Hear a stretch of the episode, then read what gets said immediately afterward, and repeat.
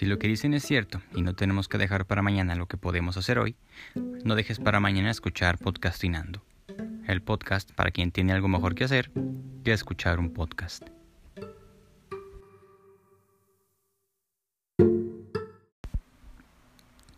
Episodio 9. Noticias e información.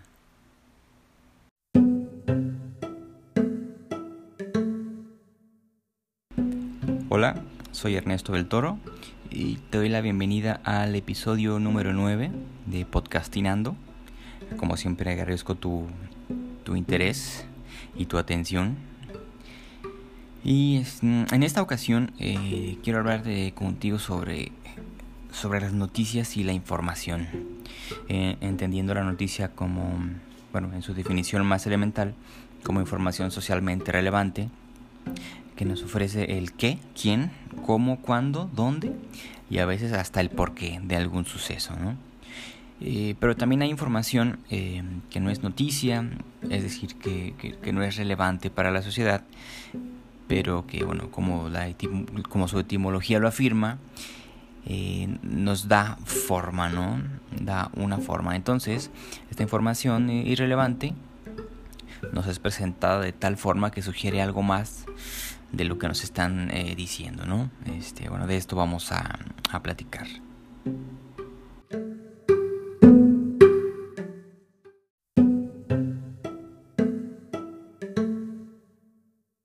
Hasta hace algunos años las noticias nos eran presentadas eh, a través de la televisión, la radio y los periódicos, ¿no? Y estos, eh, estos medios eran controlados por empresarios o grupos afines a uno u otro grupo político. Actualmente con, con, la internet mm, se ha facilitado a que, o ha favorecido a que agencias noticiosas aparezcan, ¿no? Grupos eh, de reporteros independientes o incluso hasta personas comunes como tú o como yo podemos eh, eh, de repente en alguna situación convertirnos en una especie de, reporteros, ¿no? Captando una noticia o generando información, ¿no? Y entonces así, cuando hay una noticia relevante para la sociedad, eh, además de la noticia en sí, eh, pueden surgir cierta información alrededor de esta noticia y que nos haga entenderla de, de manera diferente, ¿no? Eh, por ejemplo, en las protestas en Guadalajara por el asesinato de Giovanni a inicios de junio, en las que hubo detenciones arbitrarias y tortura policial, eh, el Estado afirmaba que, había infiltrados ¿no? que venían de otros estados. Y eh, bueno, posteriormente eh, las familias se, hacían presentes para exigir la liberación de sus familiares, de estos jóvenes detenidos. Y, esto confirmaba ¿no? que no eran personas que, que venían de, de, de, otros estados, sino que eran jóvenes que por su cuenta asistieron y que además bueno, vivían o viven aquí en Guadalajara, ¿no? sin embargo, después de la liberación de los jóvenes, eh, ha seguido surgiendo información que confirma que hay presencia de personas con ciertos intereses políticos, ¿no? Es decir, este, las noticias se, la, noticia se quería colocar eh, como, eh, como, una postura de marchas o legítimas o ilegítimas, ¿no? Realizadas por infiltrados o por población civil. Eh, eran estos como dos extremos, ¿no? Donde se quería colocar la noticia. Eh, esta información extra que nos que, surge después eh, nos da nos ayuda a, hacer una síntesis de esto ¿no? y es que quiere decir que en la marcha organizada por población civil también hay grupos infiltrados ¿no? Digo, personas infiltradas no, no, no excluye el uno o el otro no es esta es, es, lo que nos da ¿no? como resultado eh, también del propio caso de Giovanni López, este joven asesinado por la policía, eh, surgió información eh, no comprobada hasta el momento de que, bueno, de que era un delincuente, ¿no? Que era, que andaba como, como se dice, en malos pasos, ¿no? Eh, como, como si esto fuera justificante para su, una justificación para su asesinato, ¿no? algo, de, algo similar ocurre cuando, por ejemplo, hay una noticia sobre una nueva ley que afecta a la ciudadanía, pero que después eh, nos enteramos de que solo es una propuesta, ¿no? Digo, nos enteramos de esta ley y nos, nos enfurece, pero posteriormente nos enteramos de que es una, solo una propuesta. Bueno, sin embargo, el simple hecho de que, de que se proponga algo en detrimento de la calidad de vida de la, de la población es inaceptable, ¿no? Pero bueno, primero se nos presenta como, como un hecho consumado, ¿no? Eh, con estos ejemplos quiero hacer notar que, alrededor de una noticia, eh, además de la información que ya contiene, eh, hay información al margen que puede modificar o, oscurecer o, o esclarecer el, el, evento, ¿no? Y este, entonces ese, es aquí donde nos encontramos con, con esta de, con esta denominación de las fake news o tal vez solo fake information.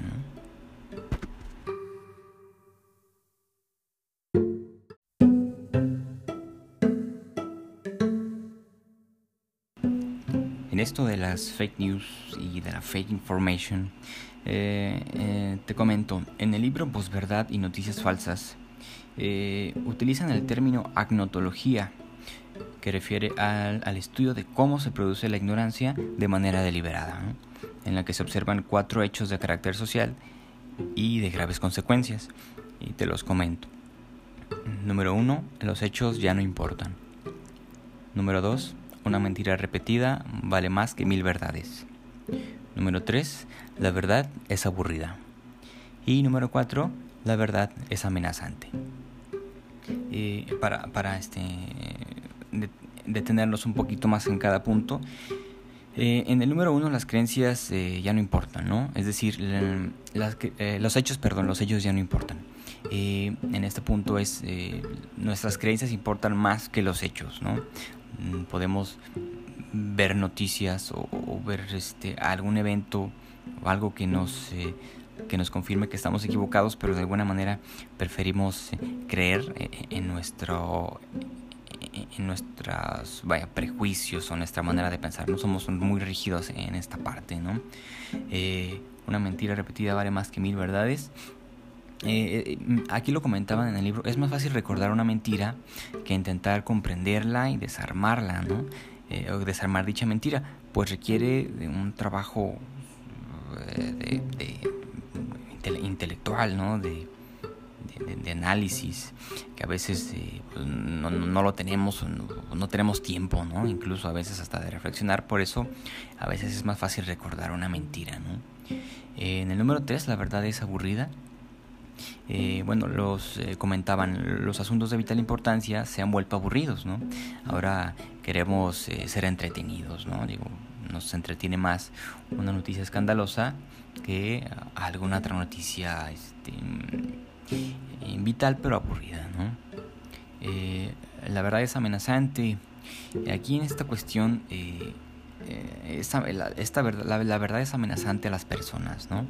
En consecuencia, solemos actuar a la defensiva y eso arraiga creencias falsas, ¿no? Es decir, la verdad no nos confirma nuestra creencia, sino que a veces confirma el mundo, ¿no? Entonces, cuando nos vemos nosotros confrontados o refutados en alguna creencia, eh, actuamos siempre a la defensiva, ¿no? De manera natural y eso puede que nos arraigue ciertas creencias eh, falsas, ¿no? Eh, así pues, una persona decide creer en mentiras, ya sea porque confirma ciertas creencias o porque incluso puede darle tranquilidad, ¿no? Es decir, eh, que mejor que creer que, eh, que en una teoría conspirativa que sugiere que alguien está a cargo eh, de, algo, ¿no? Que alguien controla, ¿no? La situación, por ejemplo, una pandemia, que mejor creer que, que mejor que creer que alguien la decide y controla cuando termina y cuando acaba, a creer que, que nada está bajo control y que estamos a merced, no sé, de la madre naturaleza, ¿no? Eso pudiera llegar a, a resultar eh, amenazante, ¿no? Para algunas personas.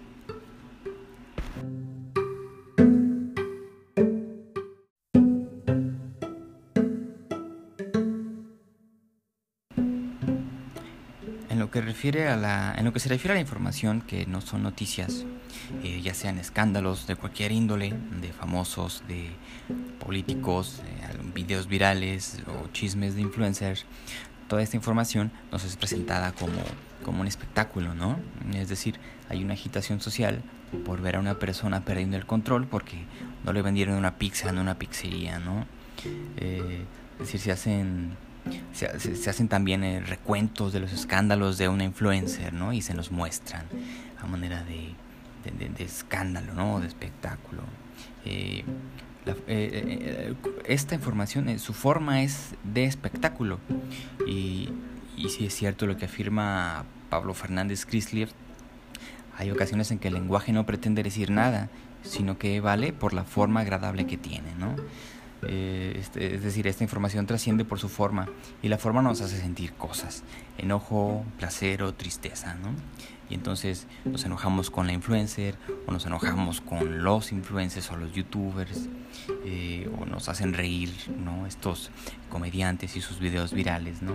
Mm, más que información relevante o que tengan algo realmente que decirnos, es espectáculo, ¿no? Su forma es el espectáculo y entonces esa forma, las formas nos hacen sentir eh, cosas, ¿no? Y, todo esto eh, se desarrolla en, las redes sociales y pasa a la, televisión, ¿no? Sé si te ha tocado ver que hay eh, al final de los noticieros el espacio, ¿no? Para este tipo de videos o, o en los programas de revista hay una sección dedicada a los videos virales, ¿no? Cumpliendo así pues la función de, de entretener ¿no? a los que tienen internet y a los que no. Entonces, eh, son entonces las noticias eh, e información eh, un elemento más de entretenimiento, digo, es una pregunta que surge, ¿no?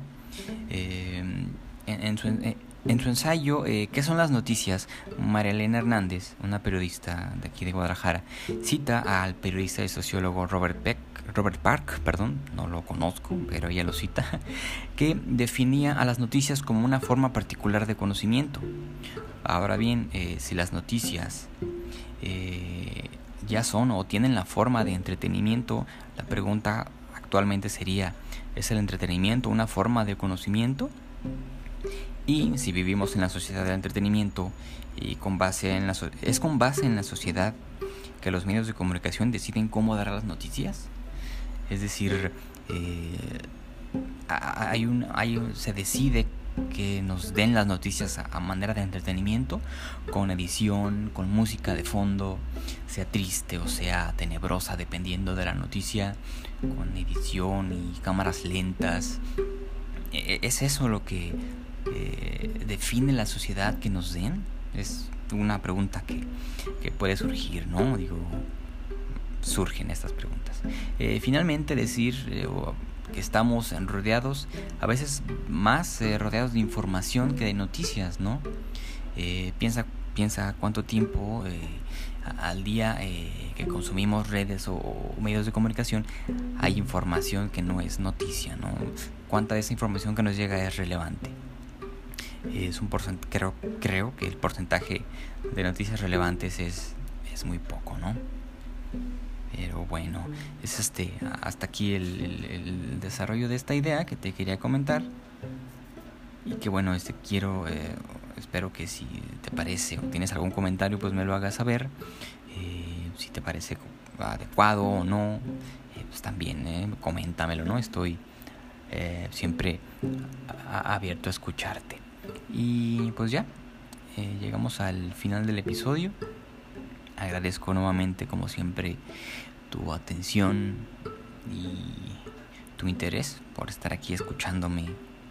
A veces trabarme y a veces ser lúcido, ¿no?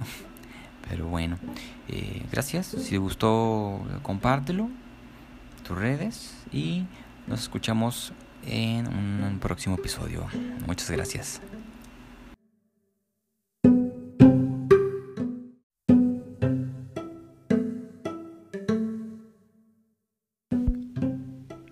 Decirte esto, pero este episodio llegó a su final.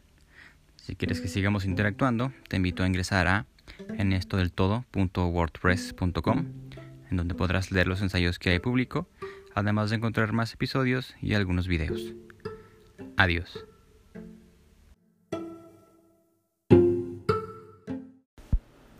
Este episodio fue grabado en junio de 2020.